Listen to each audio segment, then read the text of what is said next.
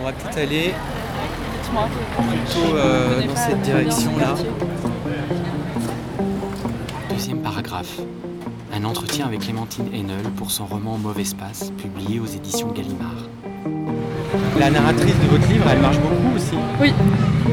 Oui, elle marche beaucoup, elle arpente, euh, elle se perd et elle essaye de mettre surtout son corps en mouvement, souvent, pour, euh, pour justement euh, essayer de donner un peu une vocation à ce corps duquel elle ne sait pas trop quoi faire.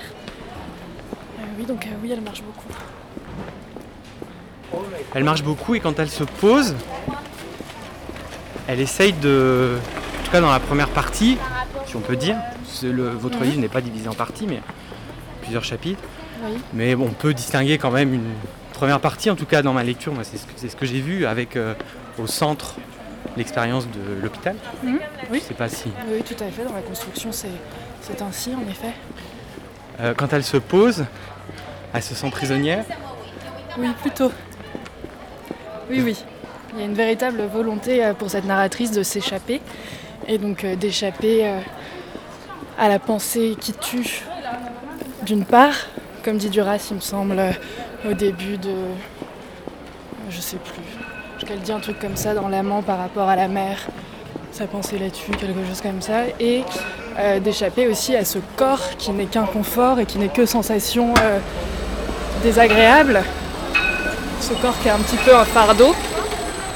Et du coup, oui, oui, elle se sent plutôt prisonnière de tout ça. Elle n'est pas très bien dans sa peau.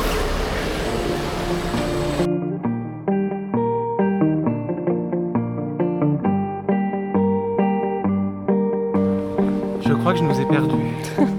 Vous cherchez du coup Rue Barbette.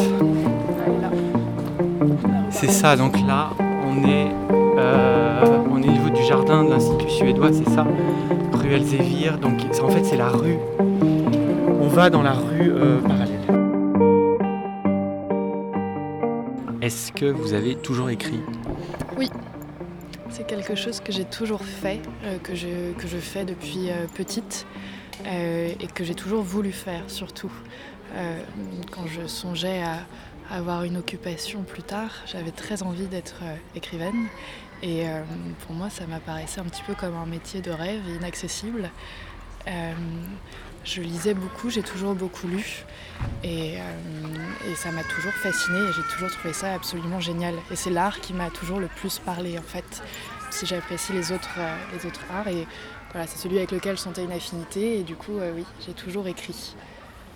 Qu'est-ce qui vous fascinait et qu'est-ce qui vous fascine toujours particulièrement dans, dans cette idée de pouvoir écrire euh, la vie, le réel, comme ça euh? Oui, bah, il y a vraiment quelque chose autour d'écrire la vie et le réel, plus que d'écrire de la, de la fiction euh, aussi, même si je trouve ça assez fascinant, mais il y a quelque chose dans la captation de la réalité et, sa retransmission que je trouve vraiment fascinante, et puis vraiment aussi autour d'un point de vue purement esthétique, l'agencement des mots, la façon dont ils sonnent, la façon dont ils se donnent à entendre, c'est ça qui me, fascine et que je trouve incroyable. Pour moi, ça fait, enfin, chaque phrase peut faire apparaître de nouvelles réalités.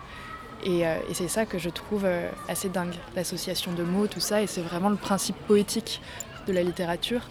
Sens de, on va mettre des mots ensemble, ils vont s'entrechoquer, ça va créer la surprise euh, et le ravissement parfois qui me, qui me plaît et qui, euh, et qui, euh, qui, oui, qui, me, qui m'a toujours attiré. quel est votre premier souvenir de grande émotion littéraire en lecture? Hmm. Le moment où vous vous êtes dit ça, ça c'est extraordinaire, ça me dépasse, c'est, c'est fabuleux.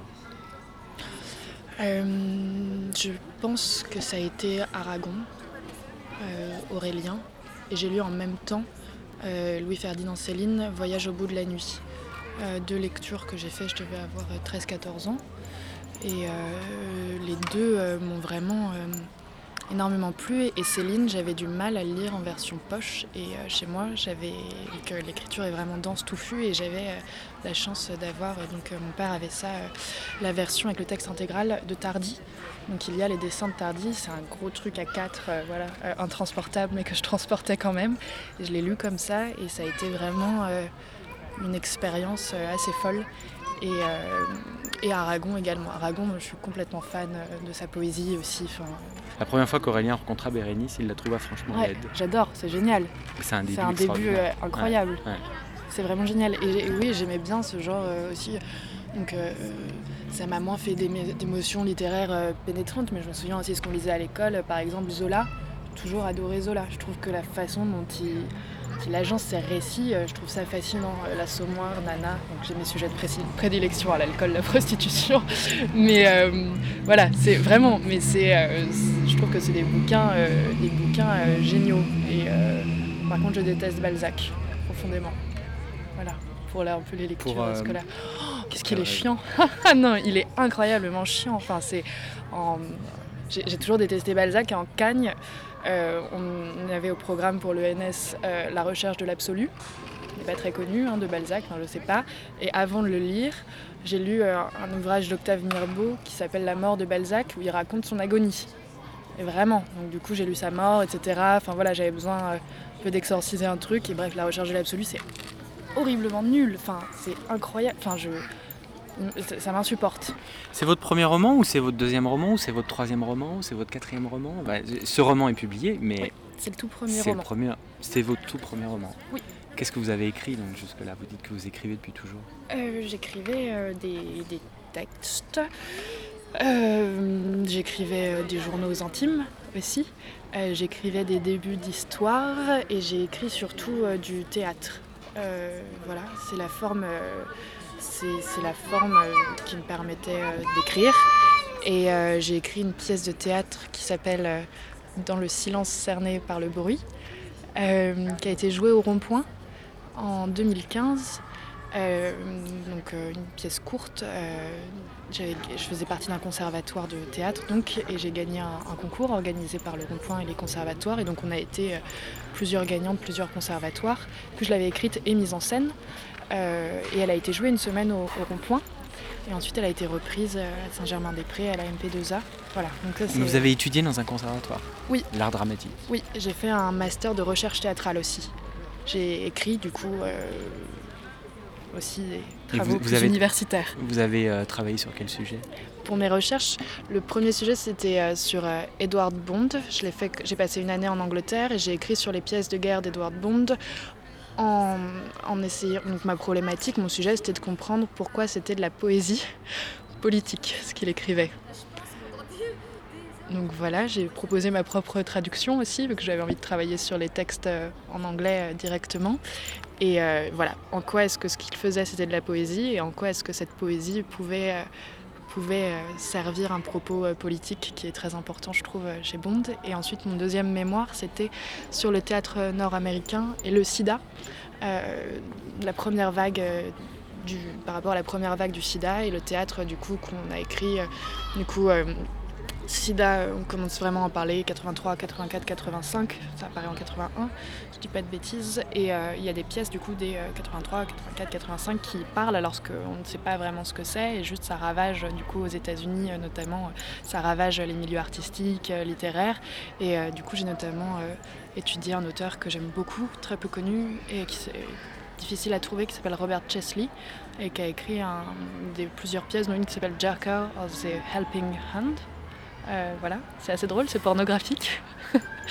Euh, et c'est vraiment, euh, oui, se réapproprier le corps un petit peu et au lieu d'en faire un truc de l'ordre, oui, le sida c'est notre punition divine à nous les gays, on a le cancer des gays, tout ça, voilà, on fait un truc, bon bah non, on va quand même jouir avec nos corps et du coup, cette pièce c'est une relation par téléphone entre deux hommes, du coup, qui se font jouir euh, d'un bout à l'autre de, la ville. Et qui, euh, enfin c'est très très beau, il y en a un qui est atteint, euh, qui est atteint par la maladie.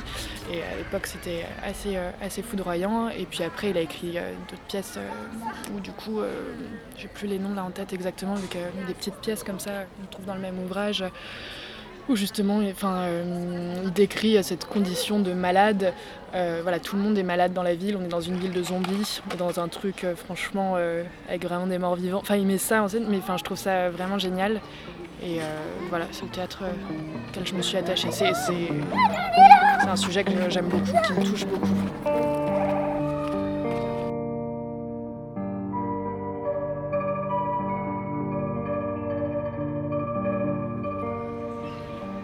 J'ai des frayeurs que rassurent les voix françaises qui doublent les films que nous regardons dans le lit de ma mère. Mais, les soirs de tempête, quand la nuit suinte dans la chambre et que nous entendons les rafales de vent, je ne peux m'empêcher de penser à l'océan Indien et au MH370. Je songe à ces Chinois qui reviennent de Malaisie et subitement disparaissent. D'où je suis, j'ai l'impression que le sol est à deux doigts de s'affaisser. Les images qui défilent sur l'écran me parviennent floues. Moi, je vois l'avion qui dégringole, les organes internes des passagers qui remontent jusque dans leur gorge, les plateaux repas qui coulent à pic dans le ciel, l'adrénaline qui se dégage, l'imminence de la mort.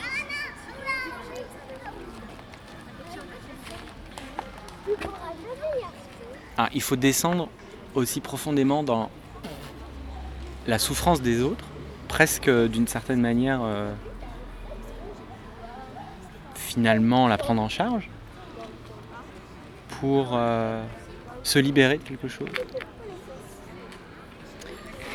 Je ne sais pas si cette euh, narratrice se libère euh, de sa souffrance à elle en prenant en charge, comme vous dites, la, souffrance des autres. Mais je pense que l'empathie est quelque chose d'important, est quelque chose d'important euh, à, travers, euh, à travers ce roman. Euh, donc elle, euh, elle fait part donc d'une empathie euh, physique par rapport aux expériences euh, plus que malheureuses, euh, parfois pathétiques, parfois tragiques euh, des autres.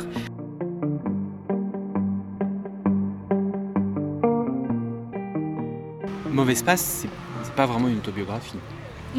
C'est pas une autobiographie du tout. C'est un roman, vraiment. Et euh, je raconte pas euh, ma vie. Je raconte pas euh, mon histoire personnelle, mon parcours.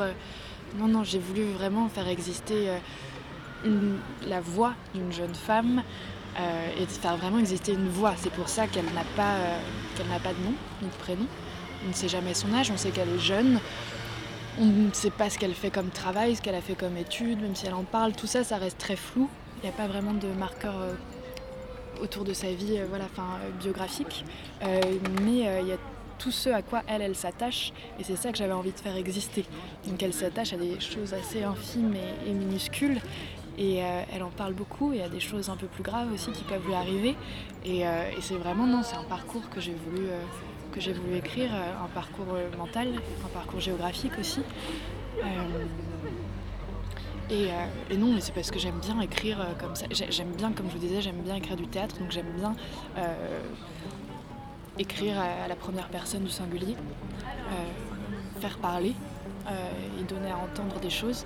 Et j'aime bien donc faire s'exprimer des, gens qui, qui pensent un peu à côté, qui peuvent être un peu bizarres, euh, qui ont un rapport à la vie compliqué.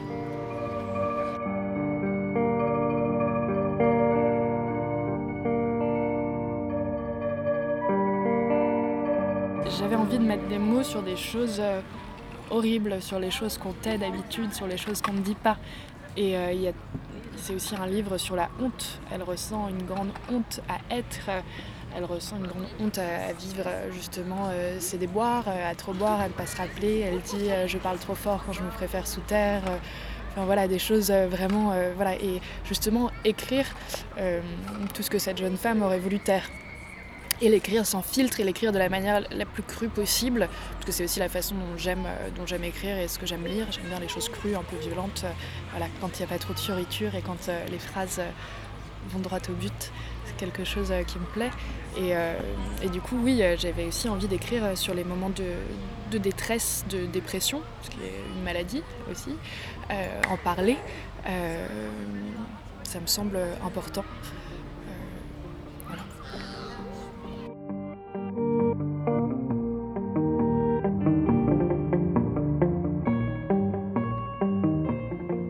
Merci beaucoup à Clémentine Haenel. Merci beaucoup à Clara Donati et Pascal Richard des éditions Gallimard.